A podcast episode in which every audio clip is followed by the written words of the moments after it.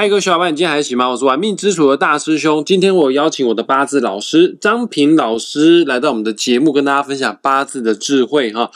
不知道今天张平老师要跟我们分享什么样的内容啊？先事不宜迟啊，赶快请他出来跟大家来聊聊哈。老师下午好，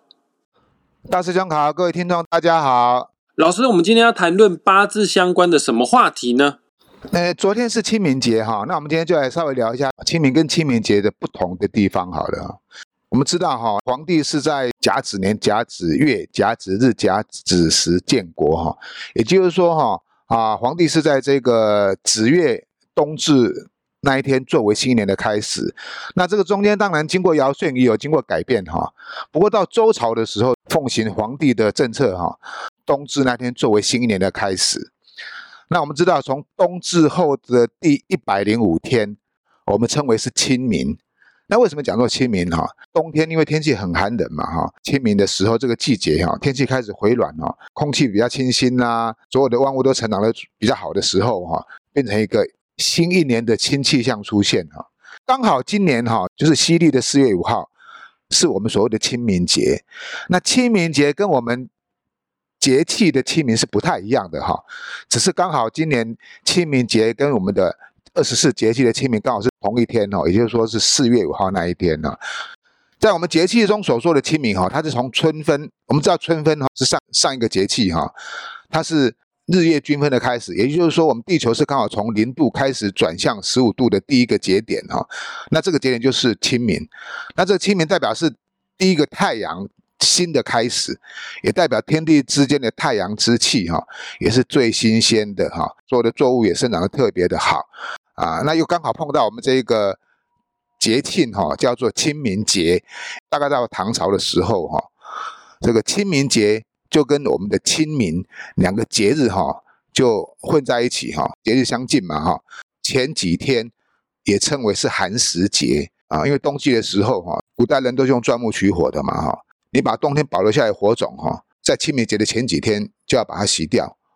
然后到清明节这天又重新钻木取火哈。啊，所以火种熄掉了嘛，因此都是吃冷饭冷菜了哈。那我们当然现在时代不一样，我们现在都有瓦斯啊，哈，打火机啦，要点火都很方便了，不像过去的话，火种需要特别的保留啊。那我们今天啊，我们就借这个清明节的这一个话题哈，我们还要把它带回来我们的八字哈。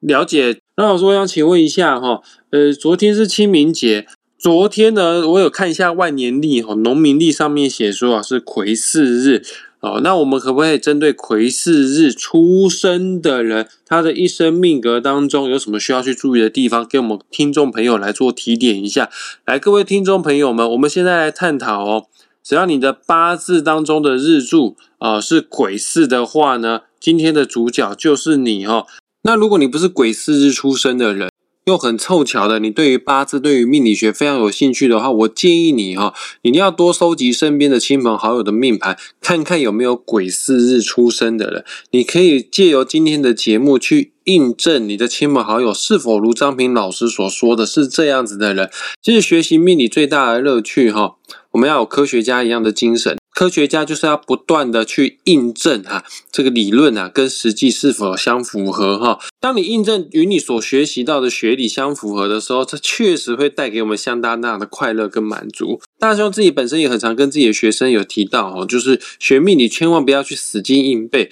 你可以借由朋友的命盘跟他的人生故事去做比对，它会帮助你达到一个非常好的图像记忆哈。也确实，如果我们对于癸巳日出生的有更多了解的话，往后的未来遇到类似这样子的人，就可以知己知彼，百战百胜，用对的方式与之相处哦。那据我所知啊，鬼的五行是水。四的五行是火，哇，这个水跟火啊都在你的日柱啊，日柱又偏偏刚好是八字当中最重要的，代表我们自己的柱子。这个日柱在八字学当中叫做天克地，不知道对我们的命格是好还是坏呢？老师，请替我们解说一下。癸巳，我们先了解哈，这个癸字是水哈，我们水有两种，一种是冷水，一种是癸水哈。那这个癸水它是代表是阴水哈，癸水哈其实就是天上的。云雾掉下来的水，这个雨哈细细的下，细细的下啊，其实它是有非常强的这个生命力哈。雨下久了也会泛滥成灾嘛。所以说这个癸水哈，它是有非常刚柔并济的作用哈，而且癸水的人哈，好像一层朦胧的乌云哈，让你很不容易看透这个人的特质哈，啊，内心是非常敏感的哈，啊，心思不想与人家分享哈，所以你各种人相处，你必须要啊，要跟他有稍微有点亲近之后，跟他能够融合之后。你才能慢慢打开的心房哦，慢慢才能够接近他哦。癸水的人哦，就像雨水一样，非常的生命力哈，跟韧性哈。他基本上面对任何困难的环境哈，他即便再辛苦哈，都不会轻易的放弃跟低头，也不会轻易的去改变他的立场，比较爱钻牛角尖。所以这种人哈，你要打动他，你就必须要啊，跟他能够融合一片。那再来，我们讲到讲到说啊，四月五号刚好清明那一天是癸巳日出生的，这就不一样了。巳是火没有错哈，癸是水哈，可是癸巳日出生的哈，跟其他的水火不一样哈，因为这个在我们八字学里面来讲哈，这个叫做天地作合，也就是说鬼跟巳中的个戊土哈，因为这个巳也是火土共长生哈，它也代表土的特质非常强，那这个戊癸合哈，就会产生天地合的现象。哦，了解。癸巳日并不是单纯的癸水克地支的巳火，其实巳里面也藏了一些土的气哈，也叫做天地合。老师，那八字当中最重要代表我们的日柱，如果产生的天干跟地支的相合的话，那这代表什么样的意涵呢？癸巳日出生的人哈，基本上哈就是天干跟地支哈产生了作合，就天干五合的作用啊。日柱地支我们知道也代表这个是感情位哈，也是代表夫妻宫。那这个癸巳作合的话啊。代表哈，你的前世哈有一段很深的缘分哈，那在这一世哈会继续的延续下去。也就是说哈，如果能够跟你成为终身伴侣的人哈，他一定是跟你前世有不解的缘分，而且这个缘分哈会延续到这个月继续来发生。不管是男生或者是女生，异性交往的时候，如果你觉得很能够谈得来，很快进入状况的话，代表是你们前世的缘分哈再续前缘的现象。甚至于很快就步入了红毯的那一端，所以癸巳日出生的人呢，不管是男生或女生哈，基本上哈，这对夫妻或这一对伴侣哈，他们是比较能够情投意合、互相包容的。就感情面来说哈，癸巳日出生的人是一个不错的日子哈，感情跟这个精神方面哈啊，相对的会比一般的其他的八字哈啊会好的许多。老师，那据我所知，毕竟啊。癸啊，它五行还是水；巳的五行还是火，水会克火。就于食神星的理论来说啊，这个地支的巳火啊，对于癸水人来讲是他的财星呢。那么癸巳日，那么我可以这样解释吗？癸巳日出生的人，是否他的命格天生就容易带财来呢？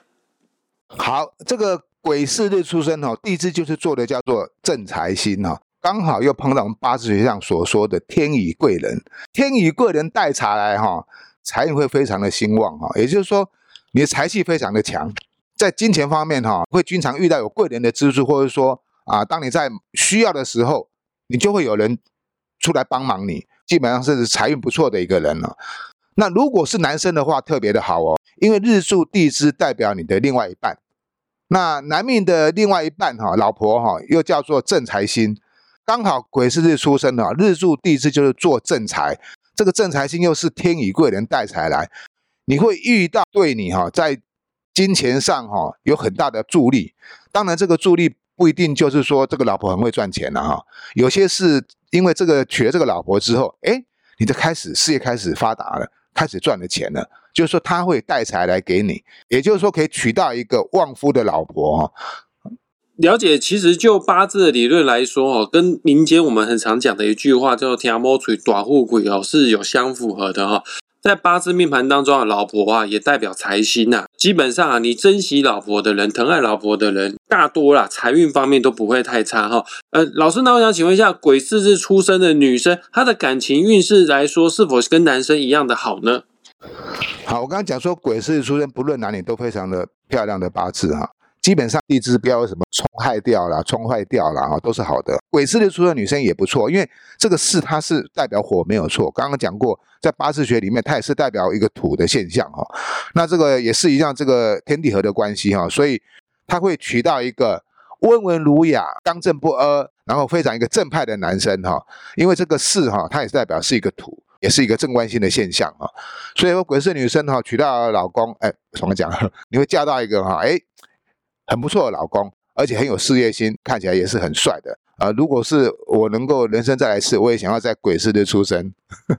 看来张平老师对鬼市日出生的评价非常的高哈，但各位听众朋友，我们都知道，看八字啊，不能只看什么样日子出生，它要搭配出生的年月日时。那其中代表我们最重要的是日，其次第二重要的是月。老师，我想问一下，那鬼市日出生的人，假设啊，刚好现在也到了辰月了哈，啊，鬼巳日出生的人在辰月，他的运势是好是坏呢？我举一个实际的案例给各位参考一下了哈。那在我们的学生里面呢，老师学呃将近两百多个哈，刚好有一个就是癸巳日出生，又刚好是出生在丙辰月的，很巧哈。像昨天是清明节出生的人，就是癸巳日丙辰月出生的。那我先讲一下这个学生哈的特质给各位看一下啊。这个是一个男生，这个同学本身哈，他天生就有点啊放荡不羁，年轻的时候就很喜欢争强好胜。可他娶了这个老婆之后，哈，他对他老婆哈却是百般的温顺哈，跟百般的迁就。然后这个老婆哈又很会赚钱，偏财运又非常的好啊。譬如说打打牌啦、签彩券啦，哎，他都能够中奖，都能够赚到钱。然后在他的事业上哈，也帮助他事业上是越做越好。那像前几年也买了买了一栋房子哈。为什么讲这个癸巳日在丙辰月出生的对男命会特别的好哈？因为这个巳。就是天干那个丙火，代表你娶了这个老婆，财气非常的旺，而且是老婆在掌权，而且这个辰土哈又刚好是正官星啊，又有火生土，也就是说哈，这个配偶会让你赚到很多的钱，也会让你在事业上做得很好。癸巳的出生又刚好是丙辰月的哈，那绝对是有特别的加分。了解，也谢谢老师分享实际的案例哈。想要了解更多癸巳日出生的他一生的吉凶祸福的话呢，你当然了，本集节目的下方也可以放上张平老师的网址连接，你可以点击下去找到张平老师来清算八字之外呢，我都是这么样建议的，与其花钱算命啊，不如花钱啊来自己学会命理哈。你也可以点击同样的网址找到张平老师，一起来报名他的八字课程，成为大师兄的学弟哈。那今天我们节目呢，即将在这个地方画下句点。也很感谢张平老师为我们做的详细解说，谢谢老师。好，谢谢大师兄，各谢谢各位听众朋友，我们下回见哦。各位听众朋友，喜欢我们节目，记得分享出去哦。我们下一次再见，拜拜，拜拜。